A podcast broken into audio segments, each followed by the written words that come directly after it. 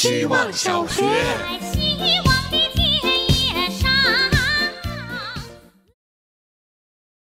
大家好，我是小 A B C D E F G。从健身房走回家，五分钟的路程里会经过罗森、振兴鸡排、香酥鸡柳、湖南炒粉、肉松小贝、武汉热干面、上海面馆、老鸭粉丝汤、生煎锅贴、东北饺子馆、羊肉汤。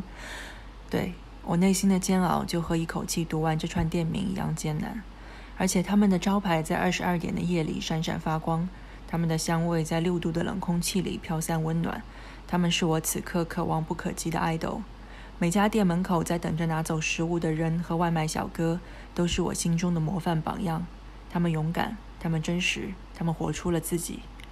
而我只能披上大衣，匆匆穿过这不属于我的热闹。如果我来设计智能眼镜，我希望有一键减肥功能，在深夜帮我屏蔽那些发光发热的 idol 们，直到我打开房门，在床上躺下，蜷缩成一团孤单又忧郁的胖子。希望小学。大家好，我是小姑娘。偶然发现一个直击痛点的年终总结方式，在年末把朋友们邀请到家里做客，不是那种一起讨论去哪家吃好吃的 AA 制聚餐，是自己决定菜单、决定聚会节目的盛情邀请。我已经翻了两次台了，很累，但是收获很值得。是看电影《绿皮书》学的，想要不寂寞就主动点儿。这里的寂寞主要指交流的欲望。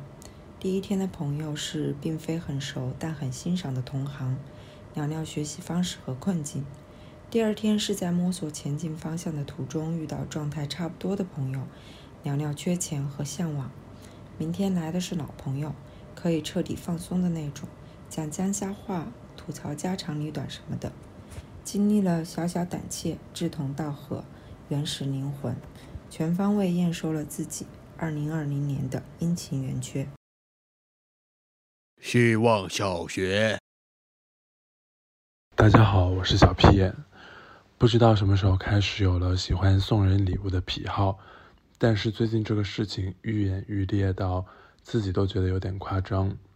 之前的我只是今天知道朋友的生日快要到了，然后马上紧锣密鼓的开始全网铺天盖地的搜寻，到底什么礼物才适合送朋友。现在是逛街看到一个还不错的东西。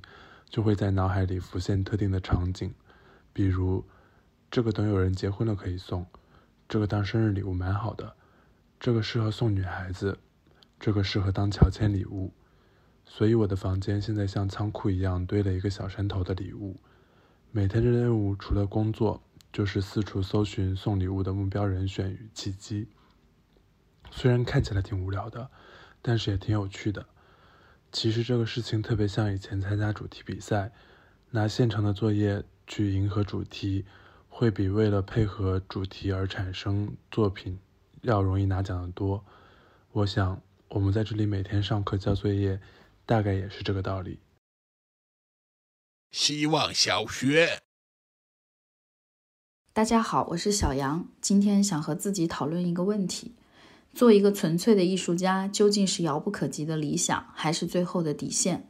和朋友吃饭聊天，说起了疫情最难的时候，我给搭档了四年的陈林宝宝打电话，有些生气，又有些丧地说：“我们就回去做纯粹的艺术家吧，能吃饱饭就行。”他很安静地说：“我都可以的。”当然，最终我们还是和社会的毒打妥协拉扯，依旧痛并快乐。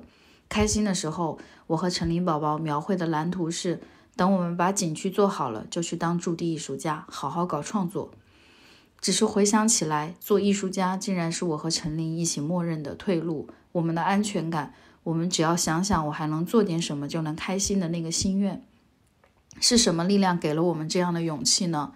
在我们的人生里，它竟然既是理想又是底线，也真的是很开心了。希望小学。大家好，我是小动物园。朋友找到我，让我推荐一些有亲密感的照片，就是那种男摄影师拍女朋友之类的照片。他特别嘱咐不要推荐荒木经惟，要开心平静的。我说好。我找了桑岛智辉给安达佑实拍的，找了森荣喜给自己男朋友拍的，还给他看了国内的朱凤娟，很多很多。后来我们发现，我们漏了最重要的一个人——川岛小鸟。虽然她没有拍过自己的男朋友，但她拍出来的人全都有对象感。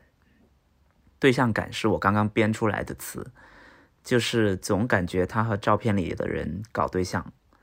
是搞对象，不是发生性关系，不是拍私房，而是真的在谈恋爱。我也想和我镜头下的人谈恋爱，搞对象。